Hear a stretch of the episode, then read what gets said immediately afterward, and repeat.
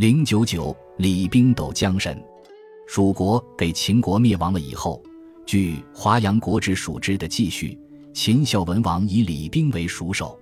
那时距秦惠王时代已有六七十年了，史传记载的这么确凿，当有历史的平依无疑。不过从神话的角度看，李冰这个人物还是介乎历史和传说之间的人物。《史记·河渠书》说：“蜀守冰凿离堆，辟墨水之海，穿二江，成都之中，还仅有冰的名而无姓。”到杨雄的《蜀王本纪》才说李冰以秦时为蜀守。《汉书·沟绪志》也说：“蜀守李冰凿李损。”二书都本于《史记》，而添了一个“李”字，可见在汉代几百年中，李冰这个人物究竟怎样，还是有点谬幽恍惚，没有弄得十分确切。这样一个人物，既然关系到治水的险系工程，在他的身上，自然容易附会许多神话传说。现在集存的《蜀王本纪》中所记的关于李冰治水的二三事。已经含有一些神话的意味了。到汉末英少的《风俗通义》，便有了较完整的李冰斗江神的神话出现。秦昭王遣李冰为蜀郡太守，开成都两将，盖田万顷。江水有神，遂娶童女二人为妇，不然为水灾。主者白出钱百万以行聘。冰曰：“不须，吾自有女。到时装饰其女，当以沉江水。”敬至神祠，上神座，举杯醉曰：“今得复九族，将军大神，当见尊严。”相敬酒，兵先投杯，但淡淡不好。兵厉声曰：“将军相轻，当相伐耳。”拔剑，忽然不见。良久，有两仓牛斗于岸旁。有间兵还，刘汉谓官属曰：“吾斗大吉，当相助也。若欲知我。”南向腰中正白者，我受也。主簿乃刺杀北面者，江神遂死。蜀人目其气绝，凡撞见者，因名兵耳。李冰治水和江神战斗的神话，充分表现了人和大自然斗争、人定胜天的那种勇往直前的大无畏精神。而江神遂娶童女二人为妇，则无疑又是河伯娶妇传说的演变。故事传到后代。它的内容随着时间的进展更加丰富了，《太平广记》卷二九一引《成都记》说：“李冰为蜀郡太守，有交遂报，飘电相望。兵乃入水路交，即为牛行。江神龙跃，兵不胜。即出选卒之勇者数百，持强弓大箭，曰曰：吾前为牛，今江神亦必为忠矣。我以大白练自述以便，汝当杀其无忌者。”遂吼呼而入，须臾，风雷大起，天地一色。稍定，二牛斗于水上，弓练甚长白，武士乃骑射其神，遂毙。从此，蜀人不复为水所病。所引《成都记》，可能就是唐卢求的《成都记》。汉唐地理书钞出编目录载有此书，集书尚未见，显然看得出来。《成都记》所记李冰神话更丰富多彩了，《风俗通》记得还只是二牛相斗，李冰令主簿刺杀北面无忌时的牛，但到《成都记》的记叙，则于二牛相斗之前增加了几位牛形，将神龙跃一段，足见江神本来是蛟龙，因李冰中途退出战斗，上岸求计，江神怕李冰暗算他，才变为和李冰一样的牛形，重新投入战斗的。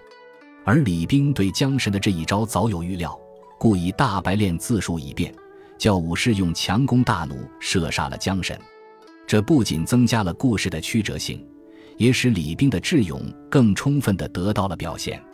李冰治蜀在兴修水利的方面，确实也做了不少有益的工作。这些工作，即便是史传的记叙，也多含有神话的因素。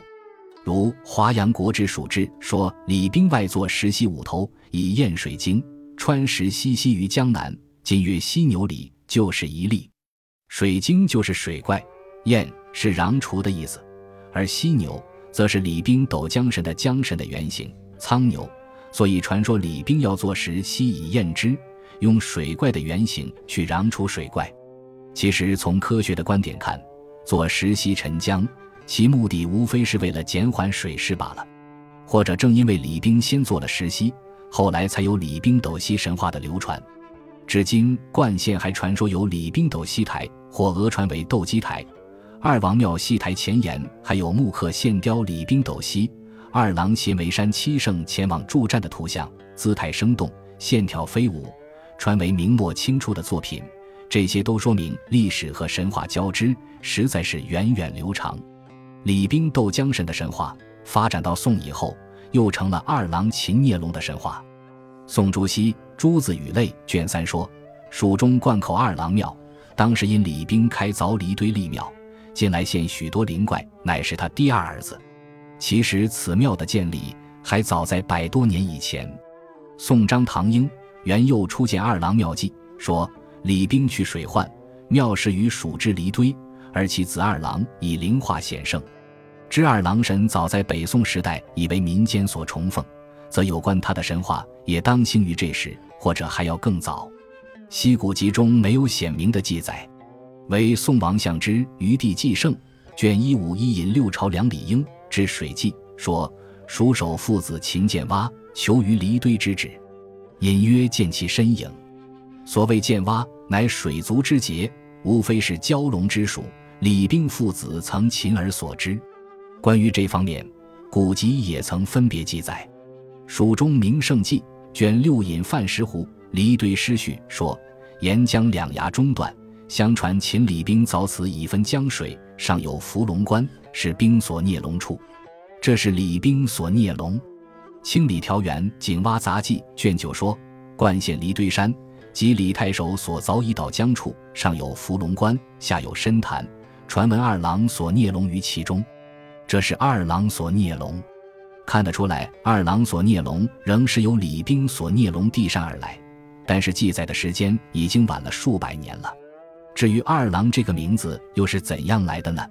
从古书中不能找到直接的解答，倒是从近人的著述中却给予我们一些有益的启示。民国初年钱茂《都江堰公小传》说，二郎为李冰仲子，喜持猎，与其有七人斩交，又假释美女，酒昏聂林，以入祠劝酒。假释美女云云，当然根据的还是民间传说。而不是作者的凭空臆造，于是就使我们联想到《风俗通义文》所载的江神遂娶童女二人为妇，李冰装饰其女，当以沉江的情节；或者后人以为姑娘们不宜参加这类战争杀伐的场面，就好心的替李冰换上了他自己的假释美女的两位郎君。这在神话传说发展演变过程中的涂改修饰，本是习以为常的，并不足以。然而，因此一来，李冰的二女就成了二郎了。最初的二郎之意，当即是两郎、两位郎君的意思，然后又合二而一，成为李冰的重子二郎了。二郎由来的轨迹大致便是如此。近代传说为其假释美女，就婚孽邻者，无非是此一神话在最初演变过程中遗留下的痕迹罢了。